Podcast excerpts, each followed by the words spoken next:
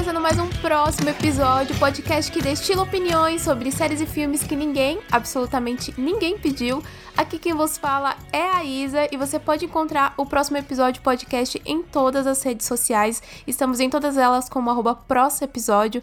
Então nos sigam lá, comente se você estiver ouvindo este programa. Este programa aqui falaremos sobre uma minissérie, falaremos sobre Pen e Tommy, que já tá aí entre nós há um tempinho, né? Eu já tive muitas conversas em off sobre essa minissérie e eu resolvi trazer essa discussão agora, trazer essa análise agora aqui pro podcast. E sim, eu estou sozinha, estou sozinha e geralmente, assim, nesses programas que eu me encontro sozinha, né? Eu nunca enrolo muito na introdução, eu sempre vou lá pro que interessa, sempre já vou direto ali pra análise. Mas eu queria comentar uma coisa que vem me atordoando há um tempo. Essa é verdade, é um problema, um problema atual, um problema que anda me atingindo e eu acho que atinge a muitos amantes de séries também.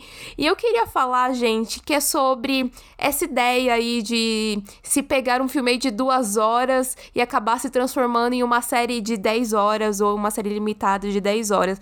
Assim, eu não aguento mais isso, eu não aguento mais Hollywood fazendo esse tipo de coisa de, ai, poderia ter sido um filme e virou uma série de aí 10 8, 12 horas. Assim, a grande coisa sobre uma série de TV é que a história ela pode muitas vezes continuar da maneira que a pessoa quiser, né? Seja ela aí 6 horas ou até mesmo 200 horas, é, pode levar o tempo que quiser para você poder desenvolver personagem, para você explorar todas as avenidas narrativas que quiser. Mas ultimamente algumas redes de TV e alguns streamings têm se aproveitado dessa flexibilidade, sabe? Estendendo histórias que normalmente poderiam ter virado um filme ali de duas horas, e daí realmente viram aí séries de 12 horas e simplificando aqui, séries muito longas, séries muito longas, é isso. E assim, o que não falta são exemplos, né? É, a última que eu vi foi aquela The Drop, eu acho que foi essa, que tem a história lá da Elizabeth Holmes, que é a golpista lá do, do Vale do Silício. E assim, pode justificar que ah, a gente precisa ter oito episódios com duração de uma hora, tem história para tudo isso? Eu não sei, gente. Tem um documentário com menos de duas horas. Eu acho que, assim, conta a mesma história e eu não cochilei assistindo. Essa é a verdade. Essa é a verdade, assim.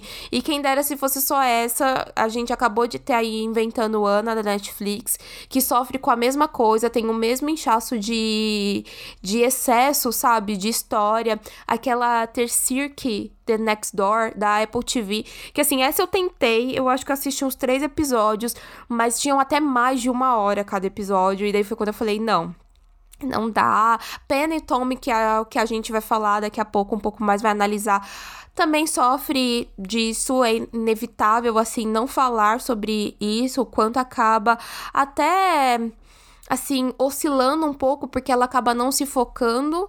E daí você percebe que ela poderia ter sido um pouco mais concisa se ela tivesse fechado em menos episódios, talvez, ou se ela tivesse virado um filme. Assim, o tempo de execução extra teoricamente, permite, né, que programas acabem ali aprimorando o seu foco em personagens menores, se aprofundando em outras narrativas, criando talvez mais camadas, mas muitas vezes acaba tendo um efeito um pouco entorpecente, porque vira uma coisa meio repetitiva essas histórias, assim, esses desvios um pouco inúteis pra acabar matando tempo e acaba desgastando quem tá assistindo antes de chegar no final. Então, assim, eu fico pensando quem é o culpado para essa nova epidemia de produções assim, assim. A indústria cinematográfica, ela é muito rápida com mudanças e talvez ela seja mais culpada em volta disso. Assim, a gente tem estúdios produzindo muitos filmes de heróis, né? Vamos colocar assim. E daí são grandes orçamentos, o tipo de dramas talvez às vezes sejam mais de prestígio médio, que estão acostumados às vezes a ser voltados para uma tela menor, acabam perdendo um pouco mais de espaço e daí por conta disso eles acabam sendo um pouco extintos da TV. E daí se eles não são extintos, eles acabam entrando naquele eixo ali fora da HBO que ninguém vai ver. Então, para isso que. Então, talvez para isso não acontecer, é quando essas pequenas ideias acabam se transformando numa ideia maior que vira uma série limitada. E assim, séries limitadas podem atrair uma grande parcela de telespectadores, porque geralmente trazem atores de Hollywood, trazem estrelas, e daí vira até uma chance para essas estrelas ganharem um M, né? Coisa que. Ah, não, porque tem, tinha aquela divisão, né, antigamente a pessoa não trabalhava com série de TV, a pessoa trabalhava com cinema. Então, ela nunca estava ali é, predisposta, talvez, concorrer a um prêmio de TV. E agora, com chances de minisséries, onde ela não vai precisar se comprometer o seu tempo hábil para uma série, né? Uma série muito grande, uma série muito extensa, ela pega ali e faz uma série mais contida, que não é contida. Assim, além disso, tem, né, toda essa coisa de que os streams adoram divulgar o número de minutos aí visto por cada série e, tem acaba tendo um incentivo, né, para a história ir além dos parâmetros naturais de uma narrativa e aumentar o público, aumentar uma audiência, acaba sendo significativo. Mas eu fico pensando, de verdade, assim, para mim como telespectadora, vale a pena? Para você, telespectador, vale a pena? Assim, The Drop aí, ou até mesmo Pan e Tommy, né? São histórias com grandes potenciais. Tem uma grande força narrativa, assim, mas e aí? Investir oito horas para assistir isso daí, quem tem facilmente oito horas para poder se investir, para se contar uma história que talvez poderia ser contada em duas? Essa é a verdade, assim. Eu, de verdade, eu acredito que a gente vai ter um longo caminho ainda com produções que poderiam ter sido facilmente um filme e virar aí conteúdo de muitos e muitos episódios. Eu acho que é uma tendência que vai prevalecer muito. E, assim, não queria. Eu não queria. Saudade de minisséries de três episódios. Saudade de coisas que eram mais contidas e que tinham mais sentido. Eu sinto falta disso. E acho que é dito isso, dito isso, fiz até uma introdução rapidinha, fiz uma introdução rapidinha, mas dito isso, vamos falar de uma série então que aí deveria ter virado uma, um filme. Será que deu certo como minissérie? Vamos descobrir então, vou falar aí um pouco sobre ela aí, vamos falar aí sobre Pen e Tommy. Vamos lá, vamos conversar, bora lá. Bora lá então.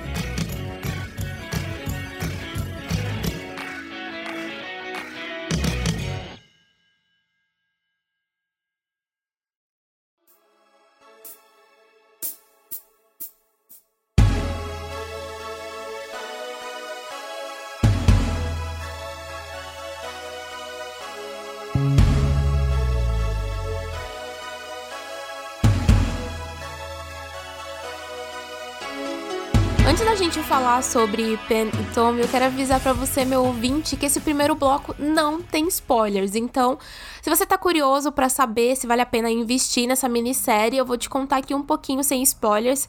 Então, sobre o que é Pen e Tommy, ou melhor, quem está por trás do projeto, vamos começar por aí. Temos aí o criador da série, o showrunner por trás do projeto, que é o Robert Siegel, que já tem aí uma veia um pouco comprometida com produções baseadas em fatos ou histórias que fogem um pouco da fórmula ficcional convencional, é, exemplos aí básicos que eu poderia dar talvez seja o lutador e, e, fome de poder. Eu nem gosto tanto de fome de poder, eu realmente não curto, mas o lutador é incrível, é incrível demais. E Penny Tommy fala sobre o quê? Fala aí sobre o relacionamento da atriz Pamela Anderson com o baterista Tommy Lee, desde aí do início do encontro deles até o ápice de conhecimento público, aonde uma fita de sexo do casal é divulgada sem sua autorização.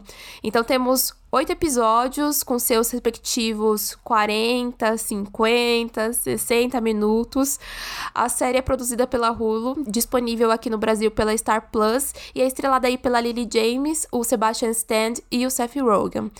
Mas antes de eu dar a minha opinião geral sobre a série, eu queria destacar uma coisa que me chamou a atenção que eu acho que talvez vá chamar a atenção de quem estiver assistindo pela primeira vez também, que é o Gregory Grisper, que aí é o diretor aí de Cruella e de Eutoia, ele dirige alguns episódios da série, né? E eu acho muito interessante um aspecto criativo dele, da forma de capturar esse amor um tanto visceral desses dois personagens, né? Da Pen e do Tommy. Ele soa quase teatral. o jeito que ele resolve capturar isso. E é um processo assim muito interessante, porque a gente tem à medida que os episódios vão avançando, né, e a história ela vai progredindo, a gente chega ali no ápice no meio da temporada, que são episódios dirigidos agora por mulheres. E um deles é dirigido pela Lake Bell, e daí você vê uma mudança muito significativa de tom. Eu já tô dizendo isso agora porque é uma coisa que, se por acaso você não assistiu, preste atenção nisso, preste atenção no momento que a gente chega no meio da temporada de como tem essa mudança de olhar dentro disso para a mesma história. E assim, é um ganho gigantesco se você conseguir perceber isso, assim, se não passar batido por você. Mas agora eu vou falar aí um pouco sobre a história, vou falar aí para vocês os momentos talvez que ela mais brilha e talvez os momentos que ela também deixa um pouco a desejar. Ainda estou falando sem spoilers, tá? Então podem ficar tranquilos. É, eu acho que ela tem um início bem interessante é bastante curioso. Eu imagino que é o que mais faz sentido, né? Eles basicamente desenham a construção da relação da Pen e do, Tom, e do Tommy, até avançar aí para resquícios de problemas, indo para um problema principal e depois das consequências desse mesmo problema. E o encerramento, que assim, parece uma linha de tempo muito perfeita em categorizar essa precisão mas ela não é tão firme assim. Eu acho que realmente ela deixa a desejar em alguns momentos, mas talvez eu vou me aprofundar mais disso na parte com spoilers. Então, é isso. É, de forma geral, novamente, acho que a gente tem aí uma, uma série que ela se encontra bem ali no meio da temporada. A gente tem aí uma forma de reexaminar o assédio e o sexismo de uma forma bem angustiante, assim, porque ela acaba sendo bem alimentada ali pelo público através do vazamento dessa sextape.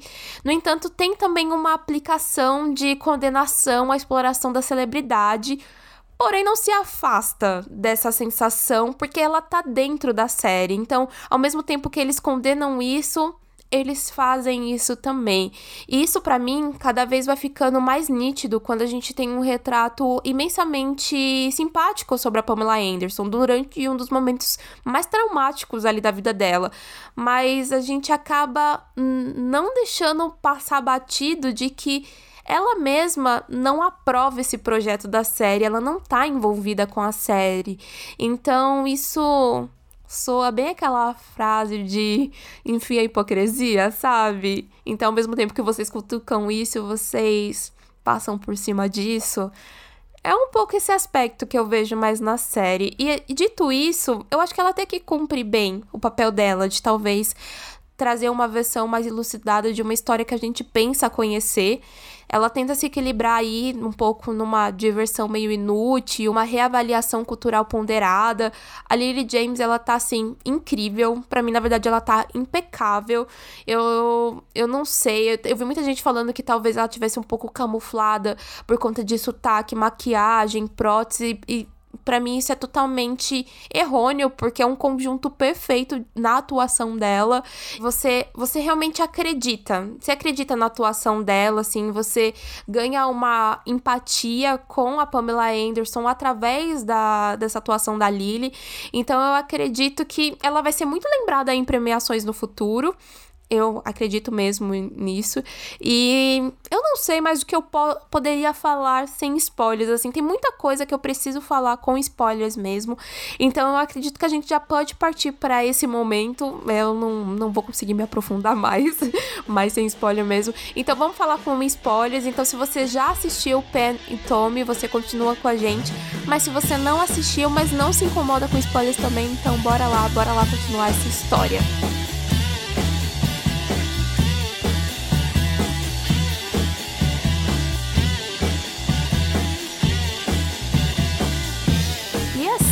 Ela trabalha a partir aí da estrutura de eventos reais, né? Então ela começa aí com o Randy, o Randy que é o personagem do Seth Rogen, que é um carpinteiro aí contratado pelo Tommy Lee para reformar sua mansão, que após ali os dois terem um desentendimento que leva uma demissão sem pagamento, o Randy acaba tomando a decisão de se vingar do Tommy. Então ele planeja ali um roubo de um cofre enorme e acaba sendo muito bem executado esse roubo.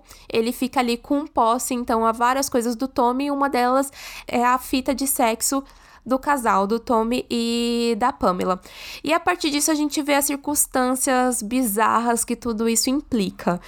Como retrato, assim, um retrato escandaloso dos anos 90, a série ela consegue de uma maneira assim sobressair de outras produções e recapitular histórias famosas. E eu digo isso pensando no fiasco que foi a última que eu assisti, que foi American Crime Story, que foi ali sobre o impeachment do Bill Clinton, que assim, eles tiveram tanto cuidado em tentar mostrar tudo da forma que aconteceu que só vira uma repetição, sabe? Você não vê nada de novo, você não vê nada de criativo. E aqui não. Aqui em Pantome a gente é levado para uma coisa que realmente parece novo e não parece só novo porque a gente tem poucas coisas sobre a história, mas parece novo porque eles querem te mostrar isso de uma maneira nova. Então, assim, embora não seja oficialmente contestado e isso é aplicado até como uma reviravolta dentro da história sendo uma história de crime real, porque assim, é um crime real, mas não é reconhecido como um crime real. Isso porque ocorre dentro de uma época que não era entendido como um crime. Então, você roubar uma fita de vídeo é, de um casal é, que eles estão tendo relações sexuais e disponibilizar por aí, não era grandes coisas. Então, ali, assim, você vê isso agora e você olhar e categorizar isso até como um crime, e daí junto disso você ter um tom de humor negro, é muito atrativo, assim, é um atrativo e a gente tem um acúmulo, assim, que é muito. É muito. Per, acaba sendo muito perpicaz dentro da própria escrita da série. E tem uma energia tão pop, tão nostálgica assim, que chega a dar um choque de que, tipo, meu Deus, eu não acredito que isso não é totalmente ficção. Realmente, assim, eu, eu, fico, eu fiquei o tempo todo assistindo pensando: caramba, a gente teve realmente uma violação ali, né? Isso daqui é um crime. Mas é tão bizarro que parece que não é. Então, quando você tá assistindo uma série, você vai tendo esses sentimentos, essas sensações de quando você tá assistindo. É bem, é bem bizarro. É bem bizarro. E voltando a focar na, na história e o quanto surreal ela é, ali nos meados dos anos 90, gente, uma sex tape de duas pessoas que são notórias, são celebridades, cair na mão de um Zé Ninguém poderia simplesmente ter acontecido absolutamente nada.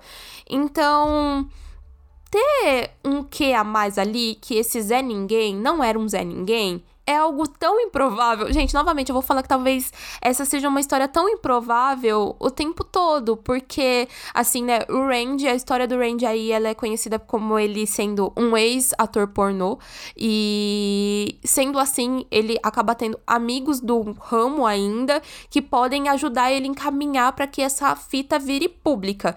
E assim, é um mecanismo de tentativas e erros e falhas para tentar vender essa fita, porque quem é que quer se comprometer a um processo contra duas estrelas de Hollywood? Ninguém quer fazer isso. Mas ele vai para um lado e para um recurso que estava começando, que era a internet naquele tempo. Então ele cria ali um site, ele faz meio que uma mega operação criminosa lucrativa que ele lucra basicamente zero.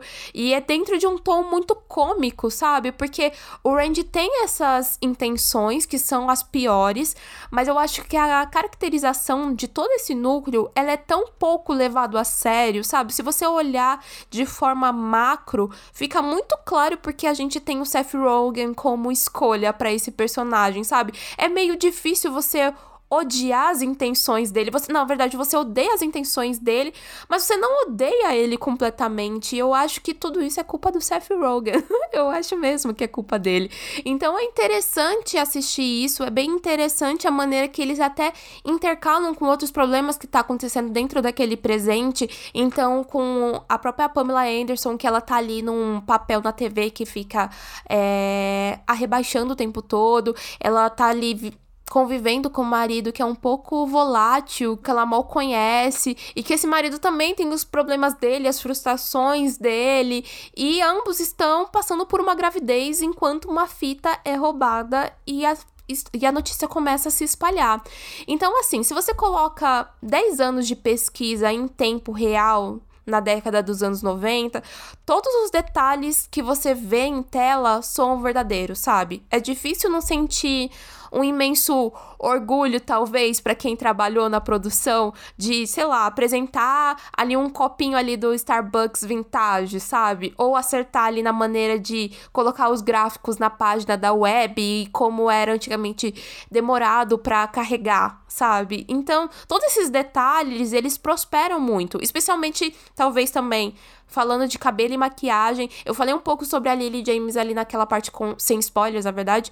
A transformação dela, assim, em particular, é impressionante, assim. É impressionante, principalmente quando a gente vê uma Pamela pré fama ali em flashbacks. É tipo um elemento visual que é realmente necessário acertar porque é central em somar ali pra narrativa dela e acaba sendo construída de uma forma muito empática isso. Eu, eu de verdade assisti a Lily James, era parecer que eu tava assistindo a Pamela Anderson. Isso assim que eu não, eu não assisti, eu não assisti a série antiga dela, nunca tive é, vontade de assistir. E nem alguns filmes antigos eu, eu conheço algumas participações da Pamela Anderson, mas de verdade, em vários momentos eu ficava tipo, meu Deus, ela tá realmente perfeita. Parece que eu estou reassistindo a Pamela Anderson.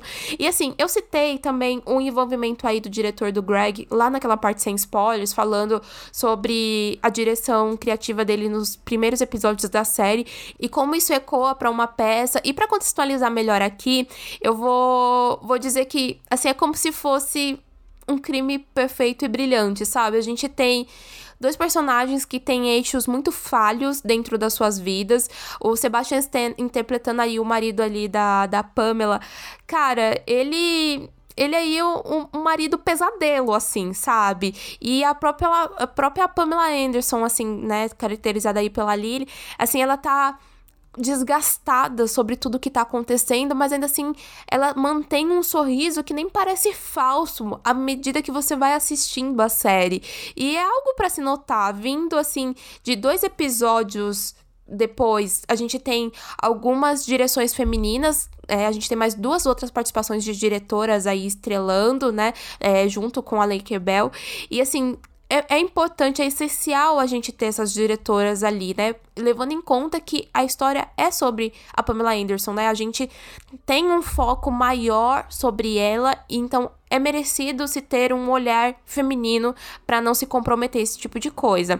Então, isso é importante porque é uma coisa que é palpável e ela é pautada o tempo todo, que é a Pamela Anderson fez uma fita de sexo com o marido dela, estava guardado dentro de um cofre numa, na casa deles.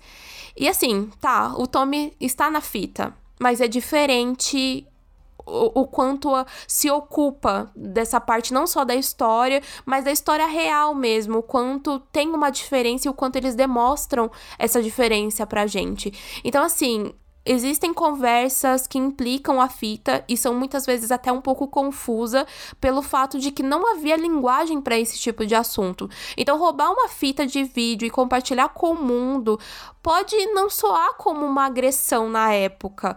Mas a série ela bate na tecla o tempo todo de que foi uma agressão sim, e ela tenta deixar isso muito claro. E isso, para mim, é uma das coisas mais perfeitas que tem, assim, é uma das coisas mais legais que tem na série. E tem algo que eu não poderia deixar de falar aqui, né? Que é, é, meio impossível não falar, e eu tô, aqui, eu tô aqui me referindo a essa parte de nudez, né? A quantidade de nudez que a gente tem em tela. E o quanto eu acho apropriado ter, ter essa quantidade, o jeito que eles colocam isso em tela. Eu nem enxergo como uma nuance, talvez exploratória, eu realmente não vejo isso. Na verdade, eu vejo algo bem desinibido dentro das atuações, assim, em questão de que a gente talvez, né, não tenha nenhuma nudez real ali. Sim, ouvinte, eu sei que você pode estar falando, ah, mas eu ouvi o Sebastian falando de que ele não usou nenhuma prótese. É, gente, eu acho que ninguém vai vir falar o contrário, né, também, se por acaso for mentira. Mas enfim. Mas enfim, ainda assim, eu acho que a gente tem um foco nisso que ele é bem trabalhado, sabe? Ele não é gratuito em nenhum momento, tirando sim uma cena que era para ser genuinamente gratuita, que é ali o Tommy Lee conversando com o próprio pênis e o pênis meio que animado. Eu achei aquela cena tão fora tão fora de tom, teria cortado, não cortado o pênis dele, mas cortado a cena. Eu acho ela muito desequilibrada com o restante da série. Sim, para mim ela não faz sentido nenhum, ela tá ali. E assim, muitas vezes dentro da série, eles tentam vender ela como quase fosse uma história de amor entre a Pen e o Tommy. E alguns momentos são acaba sendo tão agradável porque é um jovem casal que tá muito apaixonado, assim, você acaba quase que comprando muito isso, assim. Tem uma cena que eles cantam uma música, eu não vou lembrar o nome da música aqui, mas ela é tão charmosa, ela é tão convincente, sabe? Ou até mesmo a Pen, no momento em que ela acaba perdendo o bebê e que ela vai atacar o paparazzi lá. É bem visceral essa cena, me lembrou muito a cena da Britney Spears. Mas eu acho que a forma que é escolhida esses momentos para os dois estarem juntos ali, sem contar a própria química, né, do Sebastian com a Lily, eu acho que tem uma roupagem interessante, é uma roupagem bonita, sabe? As músicas que estão rolando nos momentos que eles estão juntos, é tudo meio que apaixonante mesmo. E acaba sendo complicado, porque poderia ser um, um grande problema um grande problema mesmo. Principalmente se por acaso você não conhece a história ali de verdade por trás deles, né? A história real agora, assim, fora, estou dizendo. Porque você acaba comprando esse casal, mas caso contrário, é... você fica o tempo todo receoso assistindo. Eu, eu tava assistindo sempre esperando esse temperamento explosivo e violento do Tommy Lee começar a aparecer, né? Que né, ele fica meio que ameaçando cruzar uma linha ali do abuso em alguns momentos, dando a entender de que sim, né, isso vai acontecer posteriormente, mas a gente não tem nada muito ou tão explícito assim, é, o quanto, né, realmente acaba sendo depois de alguns anos aí a agressão que ocorre é, contra a Pamela Anderson. Então, assim, o meu olhar pro relacionamento deles talvez seja um pouco fora da realidade. Talvez dentro dessa série, onde ele é baseado em fatos, talvez o relacionamento seja a coisa mais ficcional que a gente tá assistindo, sabe? Porque quem pode comprovar se é aquilo ali mesmo só são os dois. E por mais que eu vi entrevistas a, Pam, a Pamela Anderson, falar Pam, a Pamela Anderson falando sobre o quanto o Tommy Lee foi realmente o grande amor da vida dela, apesar dos pesares, eu não acredito que a gente tenha tantos, né, tantos contos de fadas, assim, o quanto é um pouco pintado na série. Então, de verdade, eu acho que não seja bem por esse lado. E para finalizar aqui, eu vou tentar deixar um pouco mais claros ali uns pontos que para mim perderam a mão. Eu comentei bem rapidinho naquela parte sem spoilers, mas teve momentos ali que perderam a mão ou quase esqueceram realmente que tinha uma mão. Isso, assim, em termos eu tô falando de desempenho, Lily James está impressionante novamente. Assim, ela dá uma profundidade muito necessária para Pen. Isso, assim, não se tem o que contestar, essa é a verdade. É, para mim, eu acho importante a série ela deixar muito claro o quanto a fita ela não foi engraçada para Pamela Anderson. Tem momentos muito chaves de como isso acontece. Primeiro ali, talvez, quando a equipe de TV tá assistindo ela a fita enquanto ela tá tentando trabalhar, ou se não quando, né, eles tentam ali constantemente de uma forma nada sutil, que é trazer o passado da o passado dela lá no Canadá, ignorando a insegurança do namorado, com medo dela trilhar um caminho aí de sucesso. Então assim, eu vejo aqui uma tendência que se repete quando a gente tá revisitando histórias de mulheres com, com passados duvidosos, que a gente tem uma condescendência intelectual do tipo, nossa, ela era uma feminista secreta, olha o, o, que ela falava na época. E assim, a série aqui, ela tenta nos levar por esse caminho por várias tomadas de decisões e comportamentos da Pen. Então, sendo ela se colocando como multifacetas e falando que se inspira na Jenny Fonda, ou quando ela repreende o Jane Lennon por conta das piadas sobre a fita. Isso sendo uma coisa que eu já vou falar aqui, não aconteceu na vida real. Tipo, aquela entrevista com Jay Leno Não foi daquele jeito. Então, assim, mesmo lá com talvez um mini diálogo lá que ela tem com os advogados, que ela tenta argumentar o direito de privacidade e não ser questionada quantas vezes ela já teve exposta ali consciente. Assim, são aspectos que enriquecem bastante o nosso olhar para a Pamela Anderson, mas que poderia ter sido um pouco mais certeiro. Assim, eu digo isso porque eu tô levando em consideração não só que a mesma não tá envolvida com o projeto, mas sim o quanto a Pamela entendia pelo pelo próprio papel dela dentro da indústria, assim, de o, a própria presença dela dentro da indústria. O quanto ela alme, almejava aquele poder através do próprio visual dela. E o quanto era um pouco uma visão dúbia que ela tinha sobre empoderamento e conservadorismo. E isso acaba levando ela para vários caminhos que não foram muito bons na vida dela. E assim, o motivo para isso não acontecer na série, assim, pra gente não ter esse tipo de aprofundamento, esses tipos de discussões ali, é porque a série é baseada na autobiografia do Tommy Lee e no artigo da Ronnie Stone, que é do ponto de vista lá do ladrão de fitas. Então fica muito claro aqui que a gente perde a perspectiva da Pamela. Assim, mesmo quando eles tentam explorar por ela. Assim, a gente nunca teve uma perspectiva dela. A gente nunca teve isso. Então, o que acaba não vira um caso de passador de pano para homens na trama. Não estou falando isso, isso não acontece.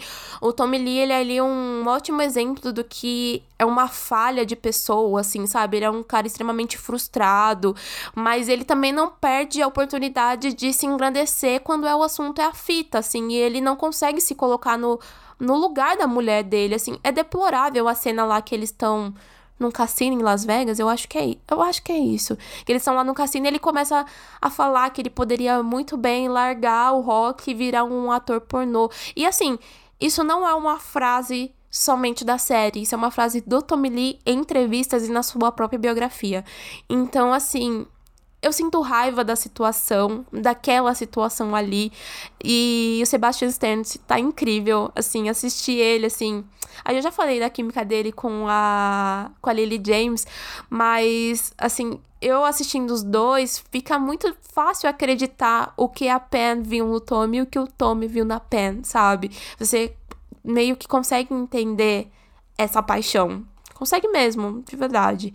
E agora acho que eu vou pra, pra parte do núcleo lá do ladrão, né? Pra parte do núcleo do ladrão.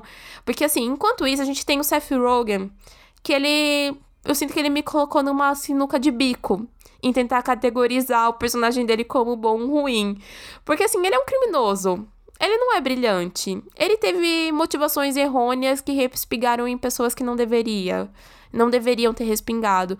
Mas ter o Seth Rogen Seth Rogen no papel novamente ganha um peso assim que a gente acaba não clamando por um fim impiedoso, sabe, do personagem, assim, apesar de sim colocar ele como uma figura de quase um herói ou um anti-herói pela forma que é conduzido o último ato, que é quase um último ato de redenção com a esposa dele, eu acho que poderia calhar num erro gigante, mas não acaba acontecendo isso, então você meio que aceita, já que ele é o, uma das pessoas que também menos lucrou com isso daí, né?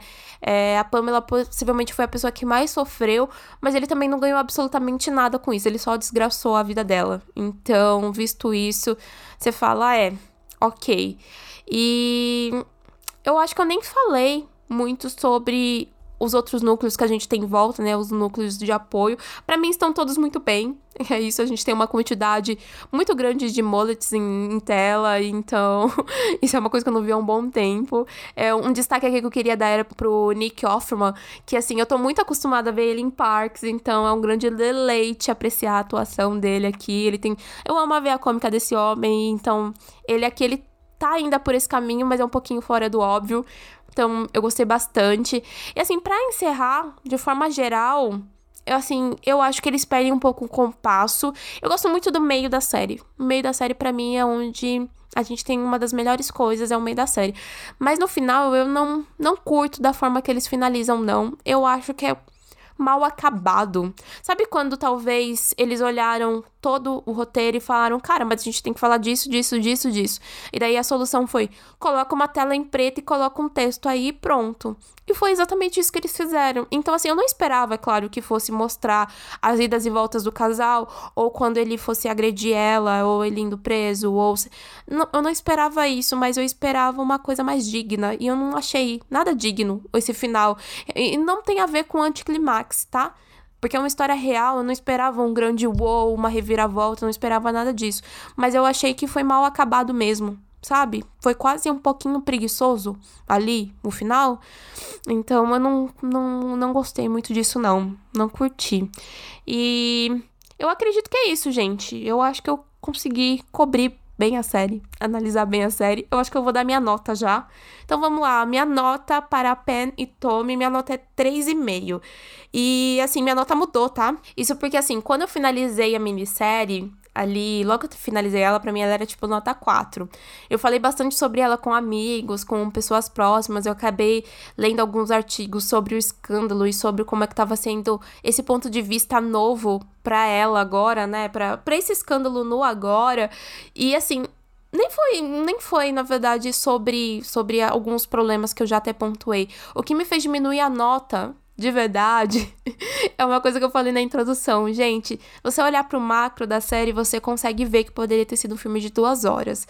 Assim, é bem estendido algumas coisas. A, a trama pessoal ali do personagem do Seth Rogen não deveria ter tido. Para que, que a gente tem isso, gente? Eu não faço a mínima ideia até agora, assim. Foi para ter o arco de redenção? Então, mas precisava ter um arco de redenção para ele.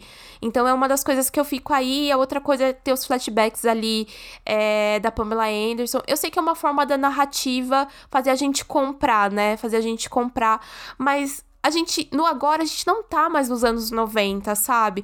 Eu sei que trabalhar com a imagem né, de uma mulher que sonhava, que é persistente, que teve chances para se agarrar, que se moldou da maneira dela para poder conseguir as coisas e acabou acontecendo tudo isso com ela, é uma coisa que talvez seja necessária, mas eu não gosto da maneira muito que eles trabalharam isso.